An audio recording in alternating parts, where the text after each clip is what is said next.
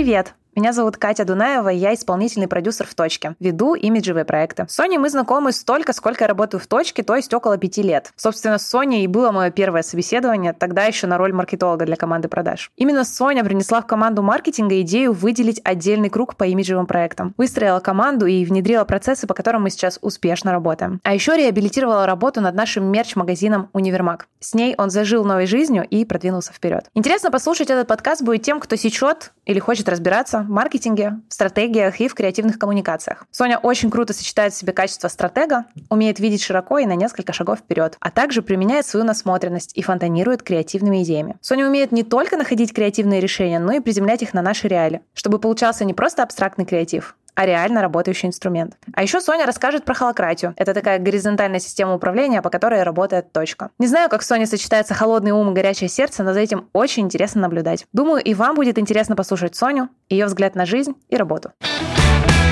Сонь, привет. Привет. Расскажи, как твой день сегодня начался. А, он начался рано. Э, я живу в Екатеринбурге. Наш э, головной офис точки находится в Екатеринбурге. Поэтому я встала э, почти в 6 утра по якатскому времени, это 4 часа утра по Москве, э, позавтракала, э, приехала в аэропорт, села в самолет, прилетела, и вот я здесь. Класс. Слушай, очень радостно, что ты прилетела практически на запись подкаста. Да, можно и так сказать. Слушай, очень здорово, очень здорово. Расскажи, как твой день начинается обычно, с чего ты обычно начинаешь, про какие-то свои, наверное, morning рутин? Но тут, наверное, надо сказать, что в последнее время рутина, конечно, дала сбой. И э, такой, мне кажется, это уже не morning рутин, а house.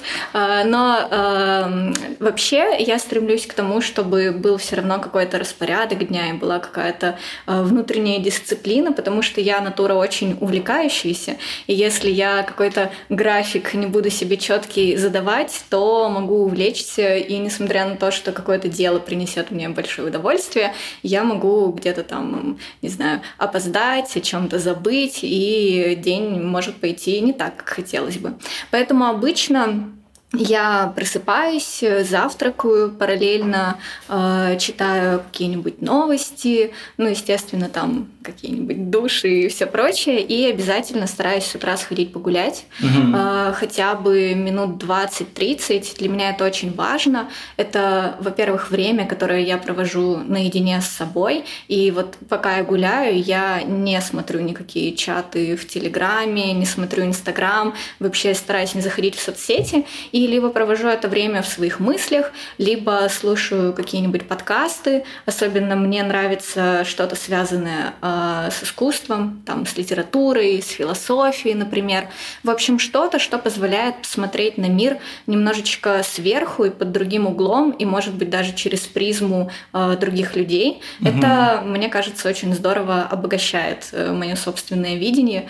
Эм, ну и плюс э, как раз наталкивает на какие-то мысли, потому что часто такое бывает, что что-то тебя вот э, прям гложет, может быть, какая-то задача есть, и она долго не решается.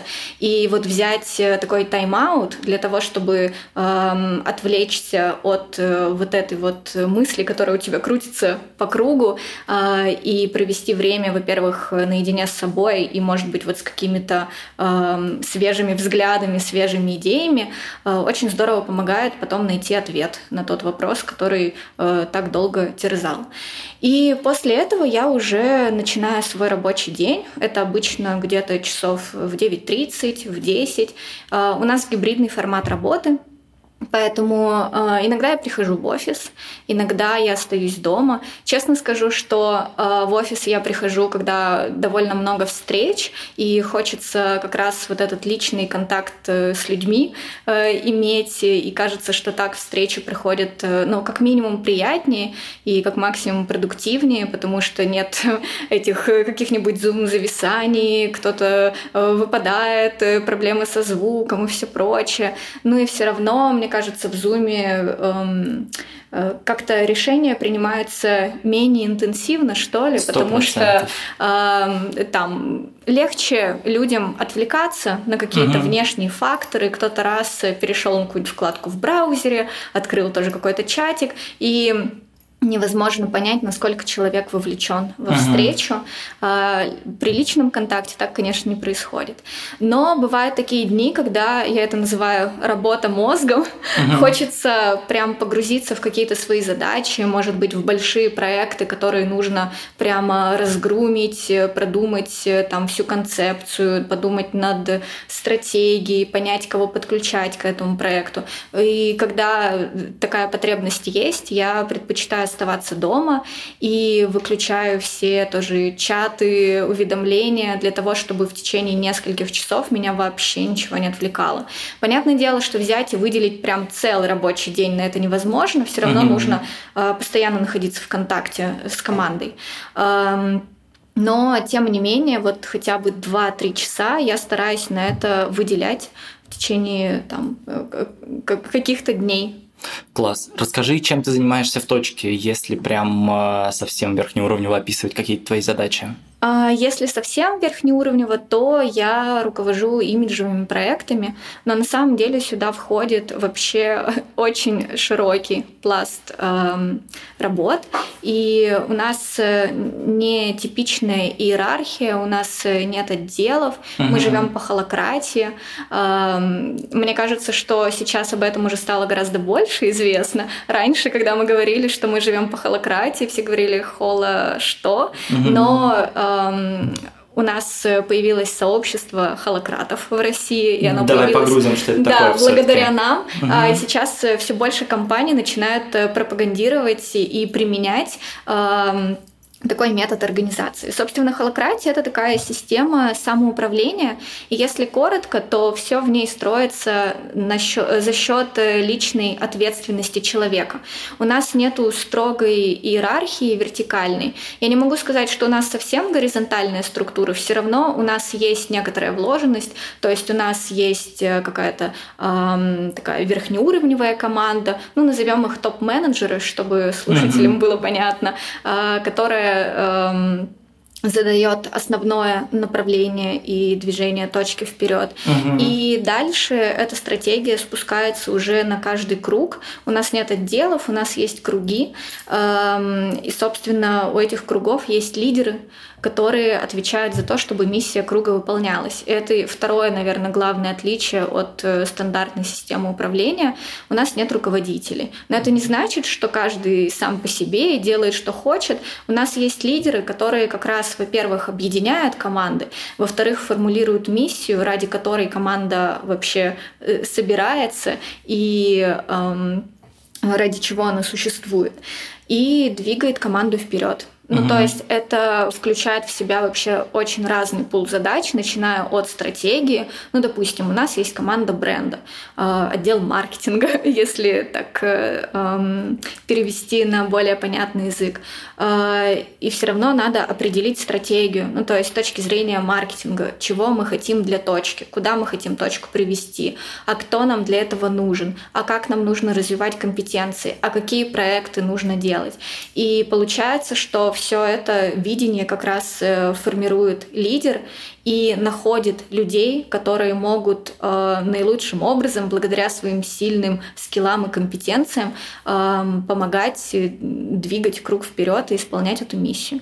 И у нас нету стандартных э, таких историй, когда руководитель занимается микроменеджментом э, и сначала, допустим, спускает какие-то задачи на команду, а потом ходит и смотрит, что ты там каждый день по этой задаче делаешь. Тут как раз подключается история с личной ответственностью каждого сотрудника, когда каждый сотрудник сам решает, исходя из задачи, что ему надо сделать, когда ему надо сделать. Э, поэтому у нас там нету строгих э, графиков работы. Понятное дело, что в каких-то кругах это необходимо. Ну, допустим, в онлайн-офисе. Uh-huh. Это ребята, которые занимаются поддержкой наших клиентов. Конечно, там график четкий, потому что есть определенные смены, по которым работают ребята. Но у нас, допустим, в отделе маркетинга, в команде бренда такого графика нет. И самое главное — это э, чтобы все задачи делались тогда, когда они должны быть сделаны, но никто каждый день проверять э, и контролировать тебя не будет. И это э, дает очень большую свободу людям. Uh-huh. Во-первых, свободу самовыражения, потому что в классических компаниях принято считать, что руководитель знает ответы на все вопросы, uh-huh. и Э, он самый умный в этой комнате и должен сказать, что делать. И это э, вызывает, мне кажется, часто инфантилизм у команды, потому что отбивает всякое желание проявлять инициативу. Зачем это делать, если потом придет человек скажет, ну, что ты тут придумал, я вообще-то лучше знаю, у меня тут свои идеи. Угу. Мы вообще противники такого подхода, и у нас, наоборот, э, свобода э, самовыражения, высказывания идей. Мы нанимаем людей, которые... Ну, у нас есть такое правило, чтобы каждый новый э, человек в нашей команде был лучше предыдущего, ну то есть э, сильнее в каких-то компетенциях, мог э, обогатить команду, мог усилить ее, мог научить чему-то новому. Э, и это, конечно, позволяет создавать очень классные проекты и никогда не скучать, потому что идет вот этот вот постоянный обмен информацией и энергией и рост компетенций. Слушай, а расскажи, насколько это не просто про какой-то нейминг, то, что ты говоришь о том, что у вас нет руководителя, но есть mm-hmm. там э, лидеры. Насколько это вот действительно... Эм, ну, давай так, если бы эти же самые люди назывались руководителями, э, можно ли было бы достичь там того же эффекта в культуре, который у вас сейчас есть? А, на самом деле холократия все-таки появилась благодаря нашей культуре. Это такой очень взаимный, мне кажется, процесс. Угу. И сначала, когда появилась точка, э, команда была относительно небольшой, то есть весь банк это был, по-моему, человек 300, если я не ошибаюсь, это вообще все. Ну, угу. то есть, начиная от разработчиков, продуктов и заканчивая, Вау, да. там, не знаю, бухгалтерами, маркетингом, дизайнерами, продажниками. Угу. И это все равно были люди, которые уже были объединены одними какими-то ценностями да. и одной культурой, которая, может быть, еще в тот момент не была оформлена в явные слова и в явную миссию. Угу. Если ты знаешь, точка появилась э, из банка 24.ru, угу. э, в какой-то момент у банка э, отозвали лицензию, и команда, собственно, точки, тогда еще не точки, но вот будущий, э, она э, чувствовала в себе большой потенциал и желание не останавливаться угу. и продолжать делать то, что сделали уже в 24-ке, потому что очень многое из того, что точка там первая внедряла на рынке, это вот э, корнями уходит именно в ту историю. И получается, что именно очень неравнодушные очень эм, такие люди, которые любят отвечать на какие-то вызовы, преодолевать, и которые искренне горят своим делом и болеют за предпринимателей в нашей стране, вот они объединились и mm-hmm. начали строить точку. Mm-hmm. И в тот момент уже начала формироваться культура, по которой мы сейчас живем. Тогда же появилась миссия, что точка делает мир удобным для бизнеса, и начали постепенно формулироваться ценности. А, то есть холократия, она появилась не сразу, она появилась в 2017 году, если я не ошибаюсь. Ценности появились чуть раньше, и кажется, что вот э, холократию придумали для того, чтобы как раз мы могли ее э, испробовать на себе и потом начать популяризировать. Ценности наши звучат как самое первое и главное это относить к каждому клиенту как к единственному. Uh-huh. То есть мы эм, очень клиентоцентричная компания, и эм, для нас вообще решить вопрос каждого клиента – это самое главное в нашей ежедневной работе. Это и отражается на работе онлайн-офиса, и, безусловно, отражается на работе ребят, которые э, там открывают счета нашим клиентам или которые занимаются потом поддержкой э, и развитием продукта. Mm-hmm. То есть э, все пронизано прямо э, любовью к нашим клиентам. И мне кажется, вот если так от каждой ценности делать отсылки к холократии, что если бы не она, нам было бы гораздо сложнее, потому что э, любовь к клиенту, она требует, во-первых, скорости, скорости mm-hmm. реакции, потому что можно сколько угодно говорить, что ты любишь клиента, но если ты ему э, не отвечаешь в течение там какого-то долгого периода, ну там нескольких часов, например, если ты не можешь решить его вопрос, если тебе бесконечно нужно с кем-то что-то согласовывать, mm-hmm. ты э, вряд ли можешь э, сказать со стопроцентной уверенностью, что ты любишь клиента и относишься к нему как к единственному. Э, у нас же все эти процессы э, Э, благодаря холократии очень сильно упрощены.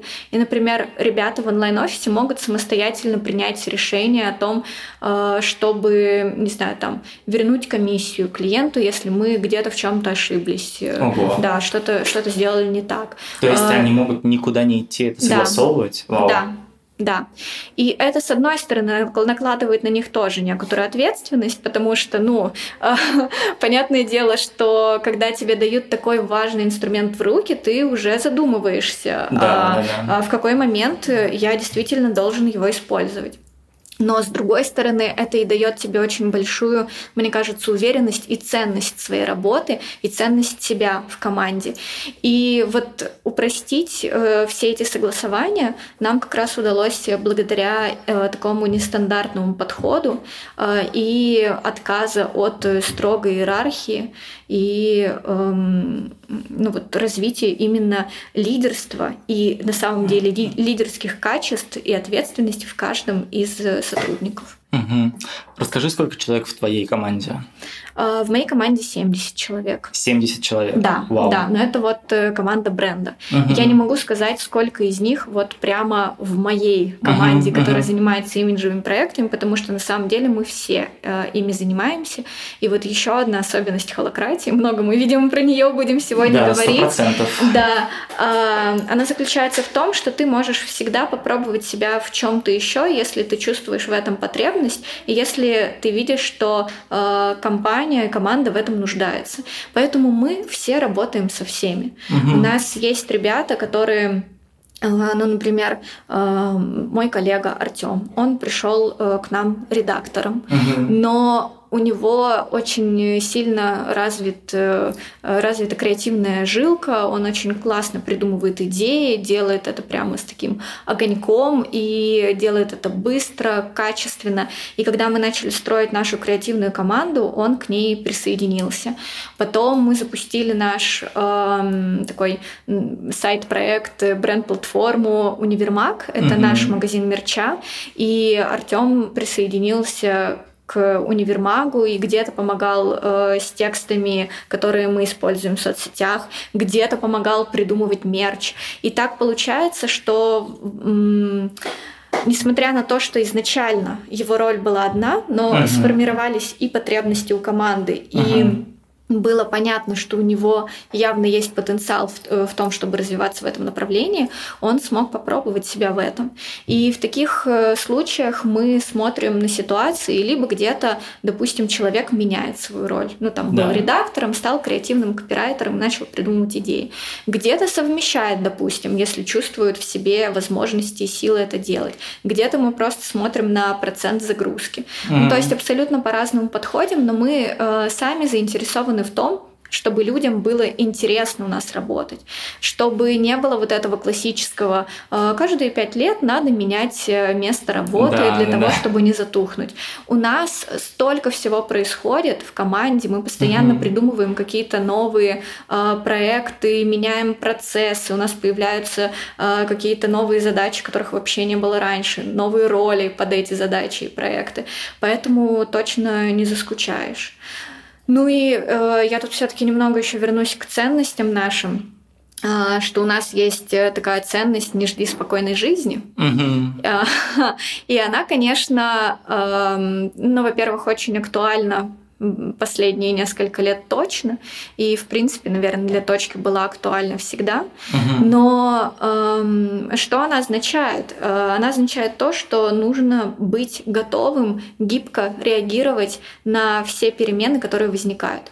Подготовиться ко всему невозможно, и жить в иллюзии, что никогда ничего с нами не произойдет, тоже нельзя. И мне кажется, что вот последние два года это однозначно э, доказывают, потому что ну, случались такие события, к которым невозможно было подготовиться или предположить их. Uh-huh. Но за счет того, что мы все были готовы быстро реагировать и быстро что-то менять, э, это позволило нам не то что не остановиться, а наоборот даже вырасти. Ого. Ну то есть вырасти и по, э, не знаю, там по маркетинговым показателям, по финансовым показателям, по количеству клиентов, а, по количеству сотрудников, по новым каким-то проектам, которые мы придумываем ну, в разрезе всей точки и угу. в разрезе нашей команды.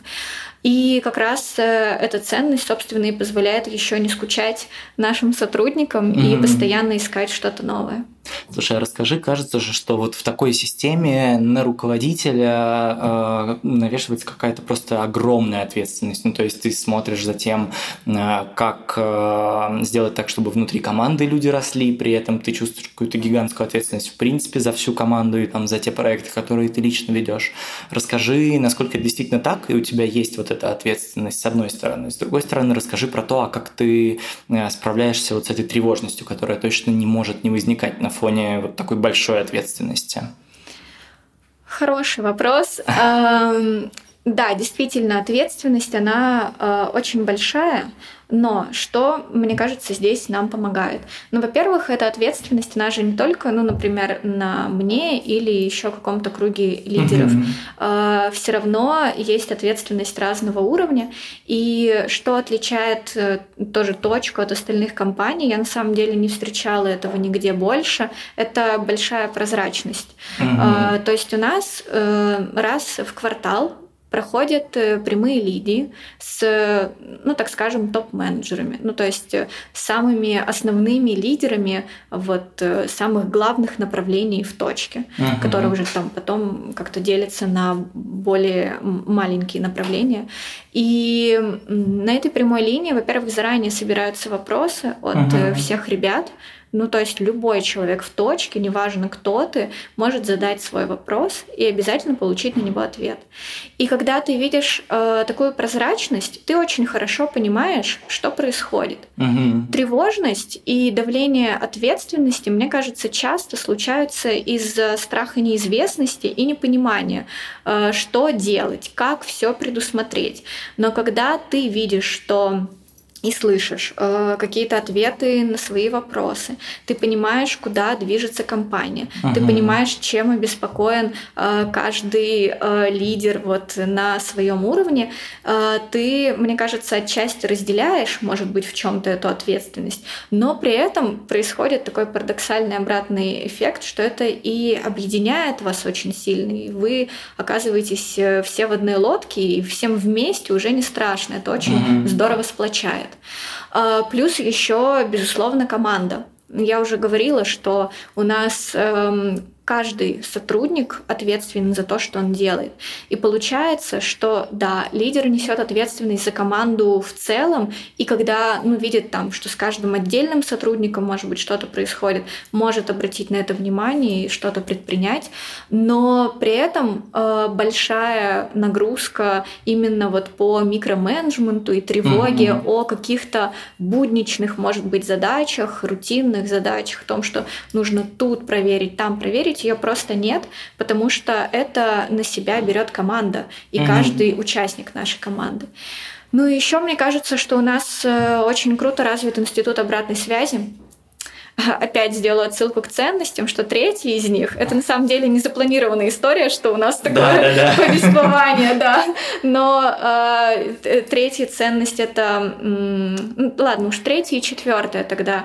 Все зависит от нас угу. и берегите друг друга. Угу. Ну и все зависит от нас. Это про э, личную ответственность каждого и что мы стараемся не довольствоваться малым, не действовать вот э, в рамках э, исключительно своей роли с 9 угу. до 6, а все-таки проявляем очень проактивную позицию. И если мы видим, что мы где-то можем повлиять на ситуацию, сделать ее лучше, и даже она к нам не относится, то э, мы проявляем эту инициативу и э, что-то делаем. Там где-то помогаем, допустим, где-то вписываемся в какие-то проекты, которые ну вот не изначально не собирались брать на себя.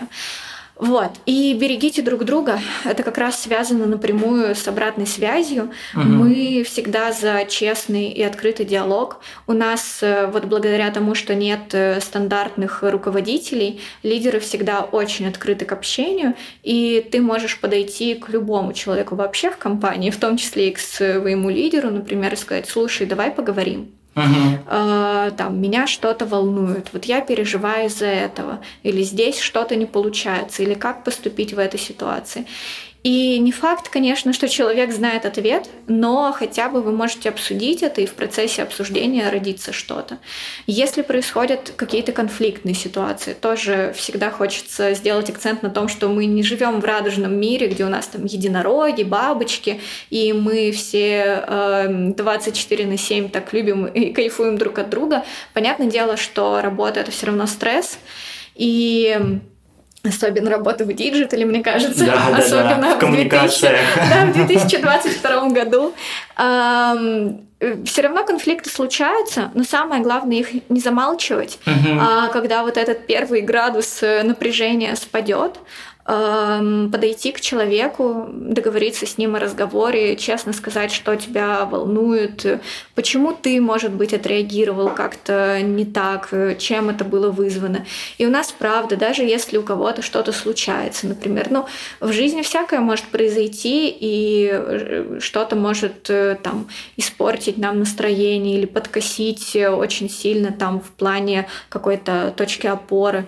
Всегда можно честно об этом сказать, что, допустим, ребят, я сегодня э, там не в состоянии, например, подключиться. Ага. Эм, сразу же встает в этот момент вопрос, насколько часто эксплуатируют такие ситуации, потому что э, мы проводим клиентские стажировки в точке, то есть к нам э, люди из разных компаний приезжают э, посмотреть, как у нас все устроено, и часто задают вопрос, ну, вроде как, а вот сотрудники не садятся вам на шею? Ведь они вот в любой момент могут сказать, что у них тут грустинка на них напала, и они работать не могут. Э, нет, у нас такого не происходит, потому что это еще очень большой вопрос доверия. Угу. И каждый осознает, что если начать как-то эм, корыстно использовать всю нашу открытость, то но это в, любой, в любом случае станет заметно, и ничего хорошего из этого не выйдет. Но менять наши правила, э, исходя из вот этих вот крайних негативных случаев, не хочется, потому что... А они бывают? У вас бывают вот эти ошибки найма? Ошибки найма, да, они случаются. И знаешь, они на самом деле часто случаются из-за того, что э, не всем подходит такая система. Угу. То есть, э, например, э, у меня был в команде сотрудник, э, участник команды, э, которому не подходила вот такая вот э, история с личной ответственностью. Ему нужно было, чтобы ему четко каждый день говорили, что ему надо сделать, угу. проверяли это, говорили, что надо сделать завтра чтобы у него была возможность встать в 6 часов вечера, уйти домой, и больше его никогда никто не трогал. А уж тем более, когда ну, происходили какие-то внешние обстоятельства, и нужно было подключиться, что-то быстро сделать, э, перепридумать, исправить, то здесь, конечно, ему было совсем тяжело. И мы на собеседованиях стараемся очень подробно рассказывать о том, как у нас устроена команда, потому что действительно для того, чтобы работать в такой системе, люди должны быть очень близки по духу. То есть мы ищем как раз ребят, э, которые хотят что-то менять в этом мире, у которых горят глаза, у которых есть азарт, угу. которые как раз э, не готовы работать под каким-то строгим контролем, а чувствуют в себе силу, уверенность, э, желание и э, скиллы для того, чтобы действовать э, самостоятельно. Поэтому ошибки случаются, безусловно, но вот мы стараемся отслеживать, э, почему они произошли. У нас всегда в случае э, расставания с сотрудником HR-команда спрашивает его обратную связь и доносит ее и до лидера команды, из которой ушел сотрудник, для того, чтобы тоже можно было сделать какие-то выводы и исправить это. Слушай, а расскажи про то, как у вас дается обратная связь в команде, насколько, э, в общем, как, как сделать так, чтобы она была наименее болезненной? Но это путь, который нужно пройти. Угу.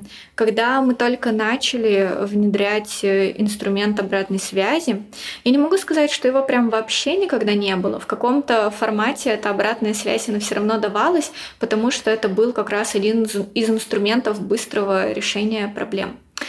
Наверное, вот холократия, она как раз подстегнула всех к тому, чтобы задуматься об использовании этого инструмента и начать его применять чаще, потому что в холократии есть такое понятие, как tension. Tension — это напряжение, которое возникает, когда ты видишь, как э, может быть угу. и как сейчас, и ты, собственно, хочешь э, донести какую-то информацию до команды. И э, теншеном может быть вообще все что угодно. Ну, то есть, либо ты хочешь э, создать какой-то проект, либо м, ты вот хочешь подметить что-то, что сейчас не работает, и нужно внести какие-то изменения в процесс. И за счет того, что на встречах у нас, э, кроме теншенов, есть еще фасилитаторы, угу. которые как раз помогают выстроить процесс и помогают организовать эту обратную связь команды друг к другу, а, она стала даваться очень грамотно. Ну, то есть я говорю сейчас вот о первых встречах там, да. образца 2017 года, когда до этого люди любили сидеть и часами вот э, как-то перекидываться, может быть, какими-то мнениями, обвинениями, чем-то еще. А потом появился этот инструмент, когда сначала тебе нужно четко сформулировать свое напряжение, а потом еще и фасилитатор помогает отмодерировать каждого участника. Угу. Есть несколько вопросов, которые помогают это сделать. Там, валидно ли это напряжение, мешает ли оно как-то точке двигаться вперед или нет, можем ли мы попробовать это сделать, а, там, какую пользу принесет разрешение этого напряжения и так далее. И когда все так рационально по полочкам раскладывается, всем становится гораздо легче в этой ситуации, и нет никакого перехода на личности.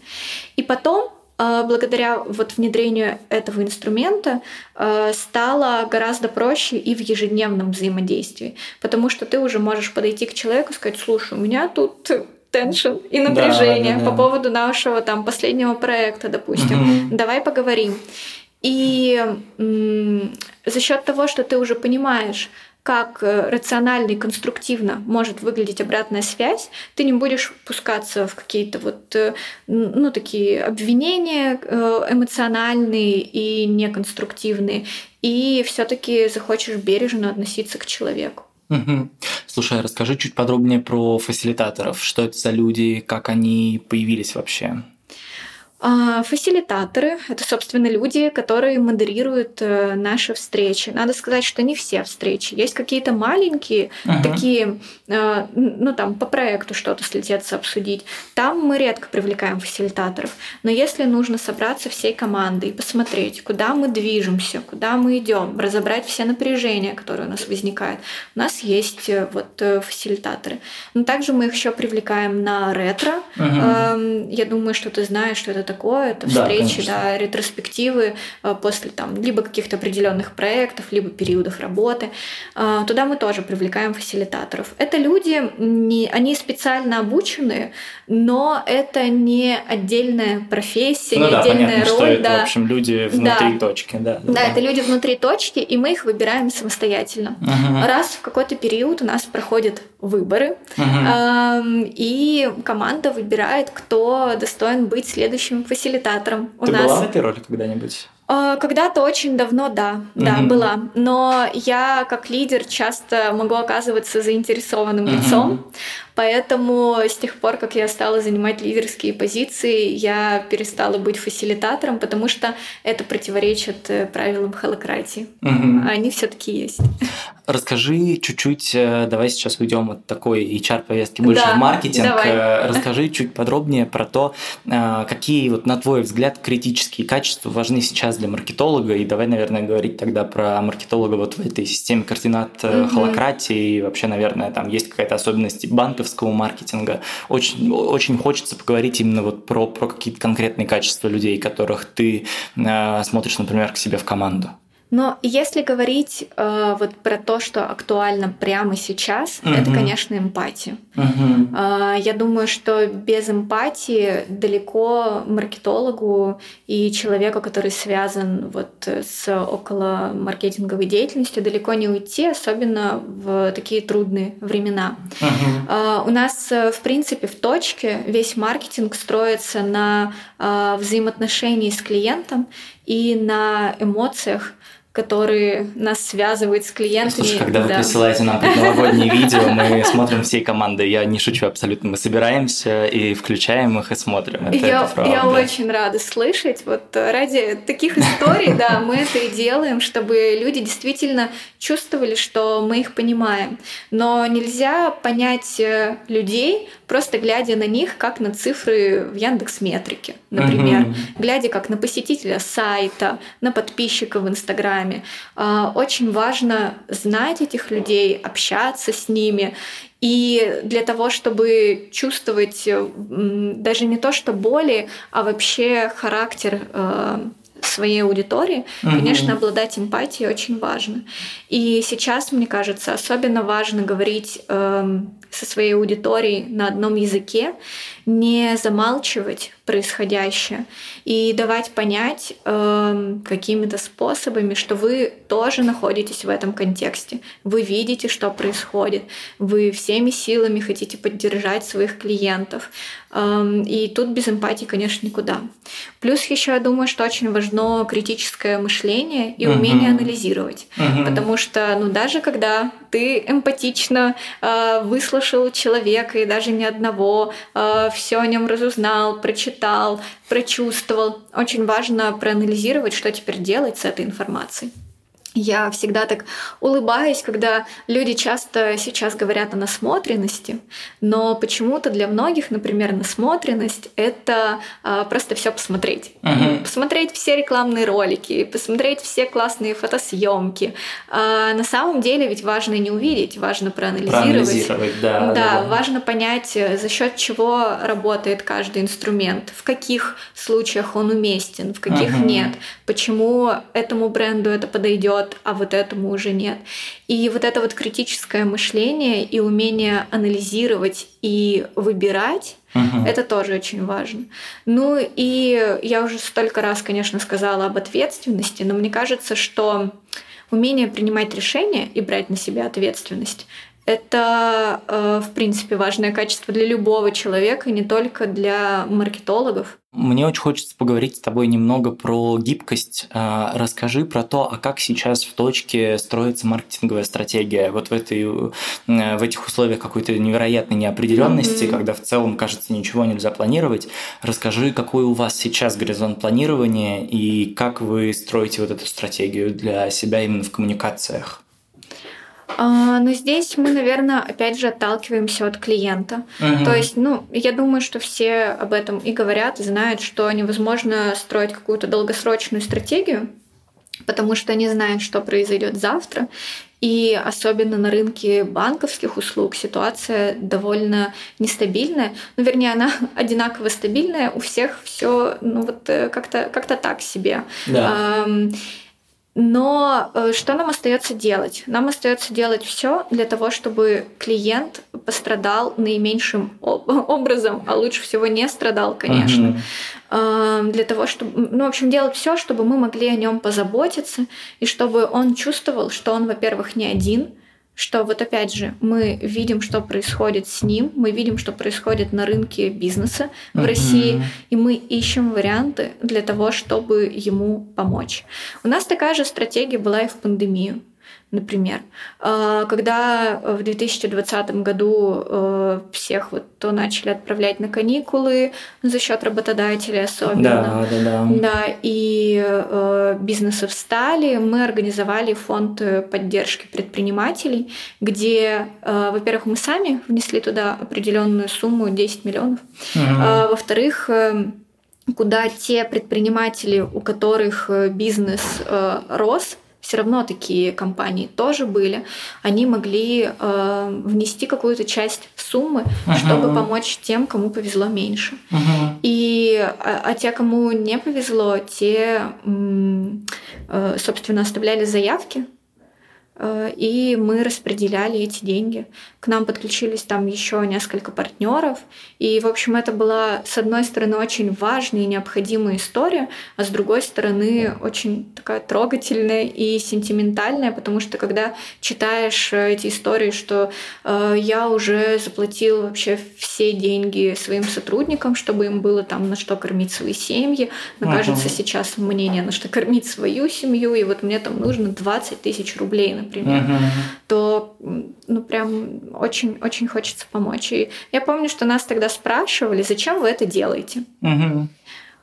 А мы для нас даже, когда нам эта идея в голову пришла, вопроса не стояло делать или не делать, потому что мы очень хотим, чтобы э, предпринимателей в стране было больше, uh-huh. классного бизнеса в стране было больше. И э, там, да, мы, может быть, вот в какой-то кризисный период э, сколько-то потеряем. Угу. Потому что кроме фонда поддержки предпринимателей мы еще регулярно устраивали акции, мы там отменяли э, абонентскую плату, отменяли комиссии. Ну, в общем-то, делали все, чтобы предпринимателям было полегче. Угу. Точно так же, как мы поступили в конце февраля Угу. У нас сразу же там каждый месяц, в зависимости от э, санкций, которые вводились, и от э, того, что происходило на рынке, появлялись разные акции, угу. которые тоже включали в себя где-то и отмену комиссии, э, чтобы бизнес мог справиться. Ну и плюс еще очень сильная информационная поддержка идет с нашей стороны. Я знаю, что сейчас многие бренды столкнулись с тем, что, например, не знают, как вести свои соцсети, стоит говорить, не стоит говорить, о чем говорить. А, нам в этом плане, может быть, чуть больше повезло, mm-hmm. потому что для нас э, всегда соцсети были еще одним каналом общения с клиентами и каналом для информирования клиентов. И это и каналы точки, и каналы нашего медиа для предпринимателей справочная. И как раз э, в конце февраля когда вот была такая пауза, что э, уже начали появляться санкции, уже угу. начали какие-то новые законы внедряться, уже вот заштормило угу. рынок но все как будто вот затаили дыхание и не знали, говорить, не говорить, а как к этому относиться, а как это расшифровывать. А, многие издания, и новостные, и бизнес-издания, они как-то вот э, замолчали, но мы поняли, что у клиентов-то вопросы никуда не делись, и uh-huh. они-то в этом живут. Uh-huh. И надо говорить с ними. Даже если мы где-то в чем-то сами не были уверены, мы подключали наших экспертов, они помогали все расшифровывать. Они были э, в телеграм-канале справочный 24 на 7 в качестве поддержки, потому что выходит какая-то новость, и очень часто э, другие каналы публикуют ее одной строкой, uh-huh. но каждый бизнес в силу своей специфики будет ее расшифровывать по-разному, она его коснется с разных сторон. И все равно возникает очень много э, уточняющих вопросов. И как раз вот в телеграм-канале справочный нашего медиа предприниматели могли задать эти уточняющие вопросы и получить э, на них ответы от наших э, экспертов внутри банка. Угу, угу. Слушай, а расскажи чуть подробнее про то, как вы переходите, в принципе, из, э, на самом деле, из банков немножко в сторону финтех, по факту. Расскажи про то, как это меняется в позиционировании, как вы, в принципе, сейчас преподносите себя как бренд вот во внешнюю аудиторию. А, наше позиционирование действительно меняется. Если мы в 2015 году а, появились как э, вообще первый онлайн-банк для, для предпринимателей, да, да, да, да, и мы привлекали аудиторию новаторов, тех, кто да. вообще э, первые последователи могут э, понять, что онлайн-банк это не страшно, uh-huh. и что отсутствие отделений это наоборот круто, uh-huh. потому что тогда а, только Тиньков появлялся вот э, с онлайн-банком для физиков, uh-huh. и это уже как-то рынок физиков стал меняться, среди предпринимателей такого еще не было. И, конечно, я помню эти первые питчи, когда у нас э, команда Sales э, объясняет, что для того, чтобы решать решать все вопросы, на самом деле отделения не нужны, uh-huh. потому что у нас классная поддержка, классный интернет-банк и приложение. А клиенты говорили, но вот если что-то случится, какую девочку в отделении мне трясти, как uh-huh. вот, как я без этого-то буду? то сейчас, конечно, изменились и наши клиенты, uh-huh. они выросли, и мы выросли вместе с ними. На самом деле мы как-то параллельно проходим эту трансформацию, потому что и наши клиенты уже от э, таких э, молодых ИП угу. растят свой бизнес. Ну вот даже ты с этим угу. столкнулся. Угу. По сути, ты пришел к нам еще молодым ИП. Это правда, это правда. Да. А теперь история вот так закрутилась, и компания, в которой ты работаешь, она уже совсем другая, она растет, у нее тоже много амбиций и планов. И по сути, точка проходила аналогичный путь, поэтому мы очень хорошо понимаем наших клиентов. И в какой-то какой-то момент стало понятно, что, э, ну, это, знаешь, это даже не то, что было одним моментом каким-то поворотным, это тоже все происходило постепенно. Uh-huh. Э, то есть Эм, когда точка только появилась, там на рынке э, услуг для юрлиц вообще все было очень плохо. Угу. Ну, то есть э, зарегистрировать ИП тяжело. Все, что связано с отчетностью, ужасно. ВЭТ это валютный контроль, это вообще темный да, лес. Да, да. да, и очень много, э, да даже открыть счет угу. надо было идти в банк. В общем-то, очень много таких продуктов, которые сейчас являются стандартом рынка, как раз придумала точка, и они вот были как бы а, ответом на все те скопившиеся боли, которые ага. были у предпринимателей. Но потом предприниматель уже освоился со всеми этими новыми сервисами, которые внедрили, конечно же, не только мы, но и все наши коллеги по цеху тоже. И у него появилось гораздо больше новых запросов. Он подумал, что я хочу там, не знаю, еще и в тендерах участвовать.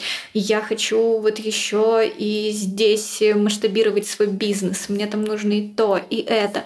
И мы точно так же ответом на этот запрос э, создавали какие-то новые сервисы. И, собственно, сейчас мы пришли к тому, что э, наших клиентов интересуют не только банковские сервисы, uh-huh. но и еще э, какие-то около банковские, даже порой не финансовые услуги, которые, тем не менее, все равно как-то вот э, эм, имеют прямое отношение и к развитию бизнеса, и к тому, э, что, на что точка может повлиять. Поэтому мы развиваем наши э, нефинансовые сервисы, как, например, там точка реклама, uh-huh. которая позволяет э, как раз запускать рекламу без маркетологов и не разбираясь в этом самостоятельно. Или точка .network — это как раз э, наш сервис для поиска партнеров, инвесторов и даже сотрудников. Угу. То есть для постоянного э, обмена информацией в комьюнити, которое, ну так скажем, со знаком качества от точки. И дальше у нас тоже очень много планов угу. в этом направлении, которые, которые будут и дальше позволять э, нашим предпринимателям расти и нам вместе с ним, с ними. Угу. Угу. Слушай, а можешь немножко поделиться, наверное, планами, которые у вас сейчас есть именно с точки зрения коммуникации, с точки зрения маркетинга? Как ты сейчас видишь, э, ну, то есть понятно, что там с конца февраля очень сильно у всех поменялась коммуникация. Как ты видишь, дальше будет развиваться эта история именно вот с такой изменившейся коммуникацией? Um... Ну, как я уже сказала, пока мы э, держим руку на пульсе и действуем исключительно исходя из того, что волнует наших клиентов. Угу. Это не отменяет э, наших имиджевых проектов, угу. но все они так или иначе все равно как-то вот э, связаны с тем, чтобы мы могли их поддержать угу. просто разными способами. И, наверное, тут нам очень хорошо помогает, что мы всегда действуем исходя из своей миссии угу. и своих ценностей, и поэтому не входим в какой-то конфликт э, с самими собой. То есть, м- понятное дело, что мы отказались от всех э, развлекательных историй, потому что, ну, объективно сейчас э, не до них и как мы внутри, например, там не захотели проводить корпоратив uh-huh. этим летом, потому что э, ситуация совсем не та, и многие из наших коллег э, уехали, и поэтому настроения для такого праздника его просто нет. И у наших клиентов э, с точки зрения, допустим, имиджевых коммуникаций тоже вряд ли оно присутствует. Но тем не менее, есть очень много всего, что мы можем сделать э, для того, чтобы морально поддержать uh предпринимателей, и не только наших клиентов, а вообще всех предпринимателей. И мы будем двигаться в этом направлении. Плюс еще нам очень интересна тема коллабораций. Да. Кажется, что сейчас э, это очень актуально, потому что именно в партнерстве э, рождаются и какие-то новые смыслы, и вот эта вот история поддержки друг друга.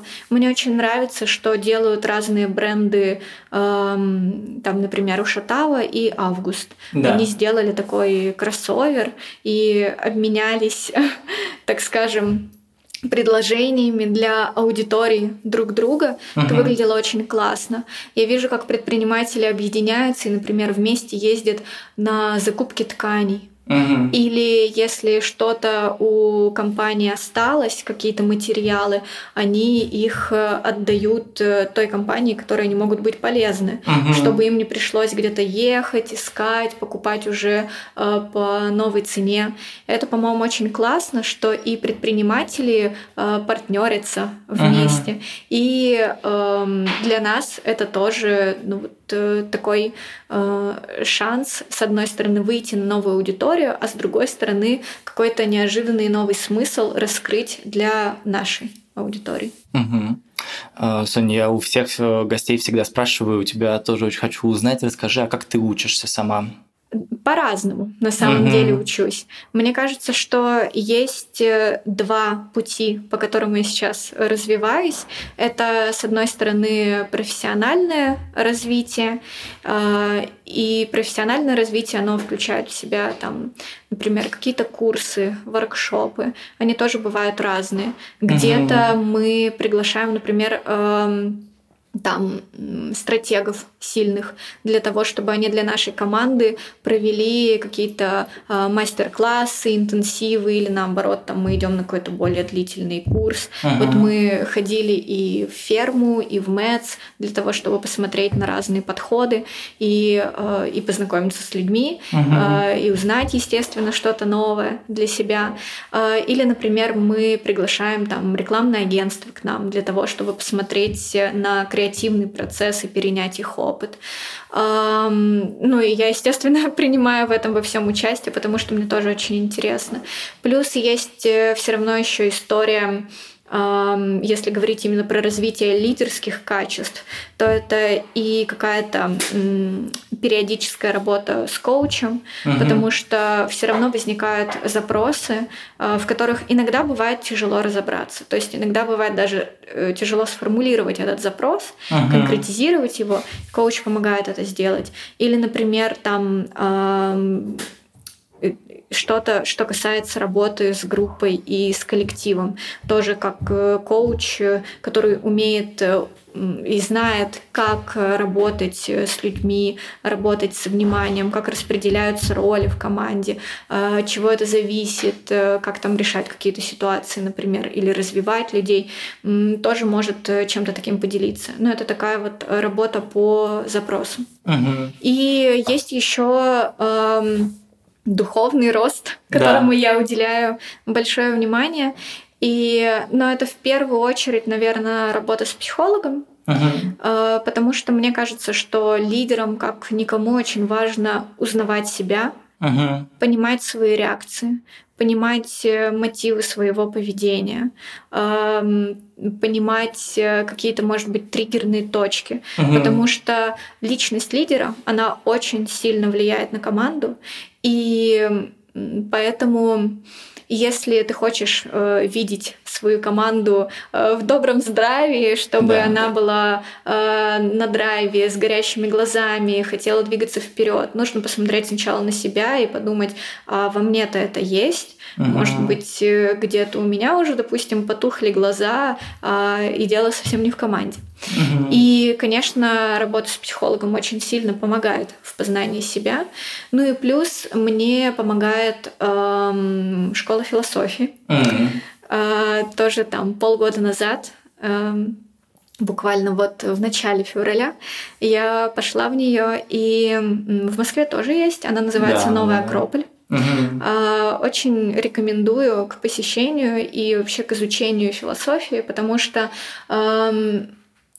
это помогает, во-первых, понять, как э, устроен мир. Угу. Понятное дело, что каждый потом э, становится адептом какой-то э, своей истории, которая ему ближе, но это очень здорово расширяет вообще границы сознания, открывает мир вокруг тебя, помогает выйти из э, своей пещеры, угу. а, а во-вторых, естественно, помогает и в познании самого себя и людей вокруг. И для меня, например, школа философии стала такой очень важной опорной точкой.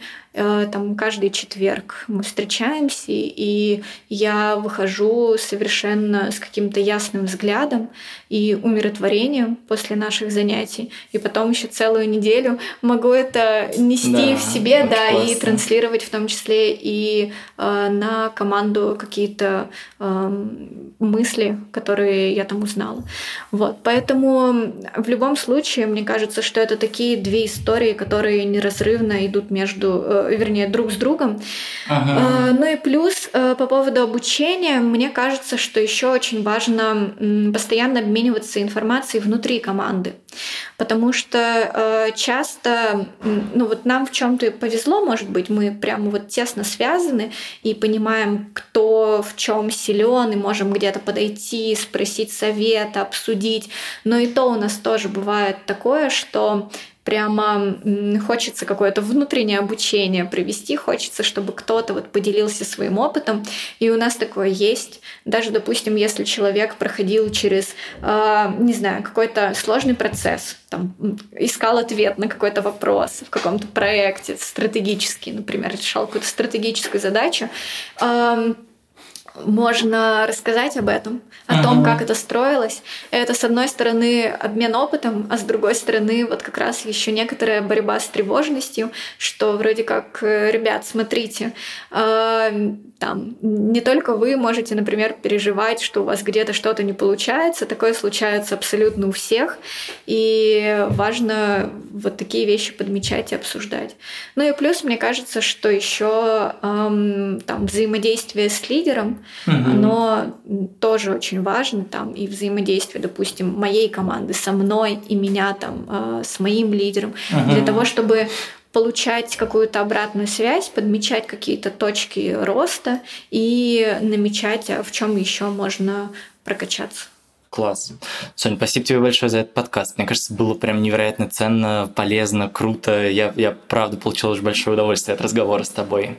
Спасибо тебе, что ты пригласил, и я надеюсь, что нашим слушателям тоже будет интересно. Было интересно, вернее, ведь мы это уже да. Да, в конце озвучиваем, и все эм, узнали для себя что-то полезное и что-то смогли подчерпнуть. Класс, спасибо. Спасибо тебе.